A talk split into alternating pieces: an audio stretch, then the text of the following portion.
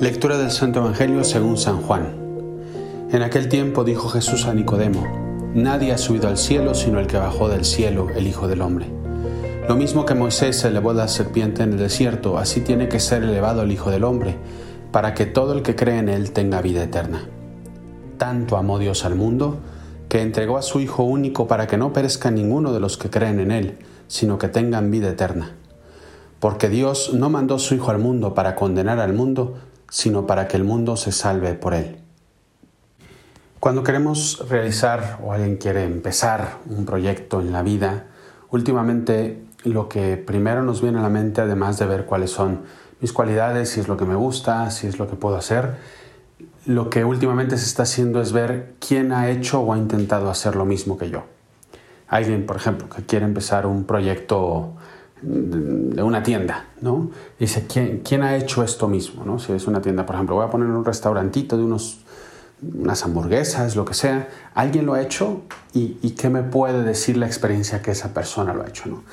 De hecho, se ha vuelto tan popular que hay eh, unos videos que, que, promocionan en YouTube que se llaman Masterclass, que eh, empezó en Estados Unidos, luego también ya lo han pasado a Latinoamérica, en donde expertos en la materia te dan una, una clase maestra gratuita, en donde hay, no sé, por ejemplo, en, temas de, de, cocina está Gordon Ramsay, por ejemplo, que es un chef muy reconocido a nivel internacional, y te, te dice cómo crear ciertos platillos, cómo hacerlo. ¿no?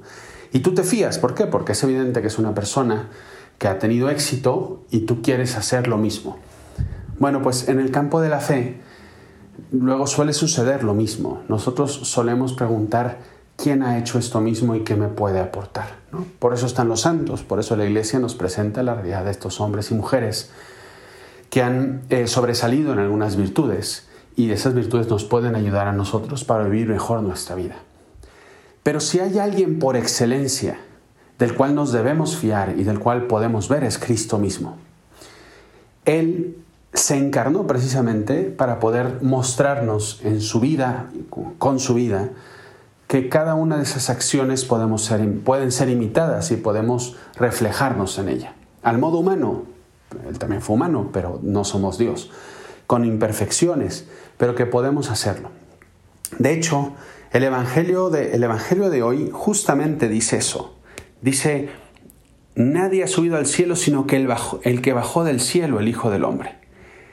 Y eso ya nos debe dar mucha tranquilidad, o sea, porque Podemos tener dudas en nuestra vida y de hecho las tenemos muchas veces. ¿Será esto de verdad? ¿Por qué Dios no está conmigo en este momento? ¿Cuáles son las circunstancias? Que, ¿Por qué Dios permite esto? ¿No? En fin, y podemos dudar, pero siempre hay un momento en este como túnel en el cual nos metemos de oscuridad que podemos dar volver la mirada atrás y darnos cuenta de las experiencias reales que tuvimos de Dios. En un momento de oración, en también en un momento de sufrimiento que nos sentimos acompañados por alguien y es evidente que Dios estuvo actuando ahí, en, un día muy importante para mí, como puede ser el día de mi boda, el día de mi graduación, el día, mi caso de mi ordenación sacerdotal, o sea, momentos concretos en los cuales siento tan evidente la presencia de Dios que es, son esos momentos de los cuales yo voy bebiendo a lo largo de mi vida. Y me tengo que fiar de Dios, ¿no? Dios actúa en manera concreta, en circunstancias concretas, pero de manera ordinaria actúa en procesos. Dios nos va acompañando en procesos, que a veces son procesos no fáciles porque implican cambios, implican movimientos en nuestra vida o implican a veces situaciones no fáciles, incluso hasta dolorosas, difíciles, pero Dios nos acompaña ahí. Y si Dios te acompañó en un momento de felicidad y tú se lo agradeciste, espero que se lo hayas agradecido, ¿por qué no te vas a fiar de Él en ese momento, en este proceso que te está llevando adelante? Solo el que bajó del cielo puede decir lo que es el cielo. Fíate de Dios, fíate de Él, fíate de, del caminar que Él está llevando en tu vida. Obviamente, si tú has correspondido con Él, ¿no? Porque hay circunstancias a las cuales nosotros, por nuestro mal ejercicio de nuestra libertad, nos hemos metido. Eso, eso está claro. Pero incluso de esas situaciones, si tú le dejas, Dios puede sacar algo más grande y algo mejor. Y toda esta reflexión me lleva a la segunda parte del Evangelio de hoy, que es para mí una de las frases claves de todo el Evangelio y de toda la Sagrada Escritura. Tanto amó Dios al mundo que envió a su Hijo único, para que todo el que crea en Él no perezca, sino que tenga vida eterna. Quita al mundo y pon tu nombre. Tanto amó Dios a, voy a decir en mi caso, Juan Antonio, tanto amó Dios a María, a Pedro, a Juan, lo que tú quieras, pon tu nombre ahí, que envió a su Hijo, a Él, a ella, para que, para que pueda experimentar ese amor y la pueda acompañar en sus momentos alegres y en sus momentos tristes. A lo mejor de una manera muy misteriosa que no nos damos cuenta, pero de verdad, Dios te, envió a su Hijo, a ti. Y eso debe derretirnos, o sea, debe de, debe de sentirnos que soy demasiado, demasiado para Dios. Soy algo, alguien muy valioso, que soy, valgo la presencia de Dios en este mundo. Eso es algo único.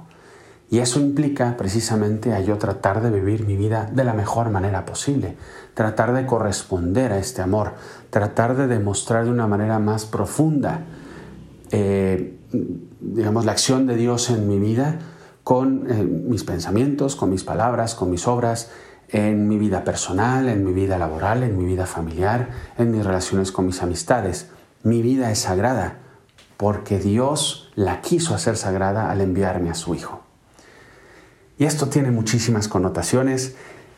Yo solo quisiera tomar una, que es que tú pienses hoy en día, el día de hoy, qué está haciendo de tu vida que no sea sagrada.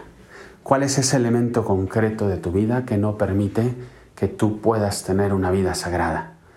¿Un mal hábito? ¿Una pelea familiar? Eh, un, vicio muy grande que tú puedas tener? ¿Una, una decisión continua de hacer el mal en ciertas circunstancias que no tienen que ser grandes, pueden ser pequeñas. Pero esas pequeñas cosas que dentro del cuadro hermoso de colores de tu vida son circunstancias que tú estás no permitiendo que Dios coloree, que Dios pinte, sino que están haciendo de tu historia no una historia de salvación, no una historia sagrada, sino una historia de egoísmo, una historia de, soberbia, una historia de impureza, una historia de pereza, una historia, etcétera, etcétera, etcétera. Y ese puede ser el gran, creo yo, el gran propósito de este, de de este audio, de este podcast que estás escuchando. Primero, el fiarte de Dios, el fiarte que los procesos que Dios va haciendo en tu vida son los mejores, porque Él sabe más que nosotros y porque Él nos va a ayudar y porque Él va a estar, de hecho lo hace.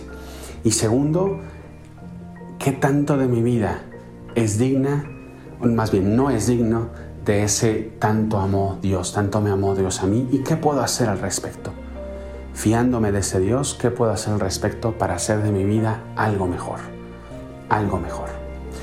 Bueno, soy el Padre Juan Antonio Ruiz, espero que esta reflexión, hecha un poco así a la carrera, pero que espero que te haya ayudado para bajar al, al profundo y no que no te quedes en las ramas, baja lo profundo de qué es realmente lo que no me está ayudando a ser mejor, la mejor versión de mí mismo y a corresponder a ese amor de Dios, porque me ama tanto que no puedo no hacer algo para corresponderle.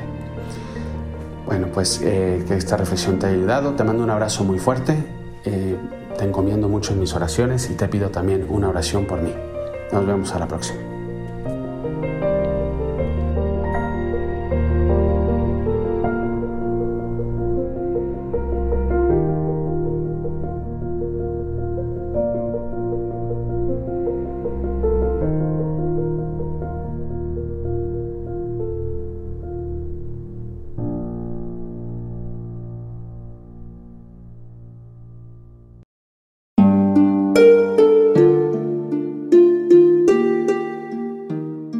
Hola, ¿qué tal? Perdón por la interrupción, pero quiero invitarte a escuchar el nuevo podcast de Juan Diego Network que se llama Oraciones de la Noche. Ahí te voy a acompañar antes de dormir, así que no tienes excusa para no escucharlo. ¿Y qué vamos a hacer? Pues yo te voy a ir guiando para que te relajes, te prepares para dormir y haremos una oración juntos. ¿Qué te parece? ¿Nos vemos pronto entonces? Escúchalo en tu plataforma favorita. Solo sigue el link en los show notes de este episodio. Oraciones de la noche. No lo olvides, ¿eh? Nos vemos pronto.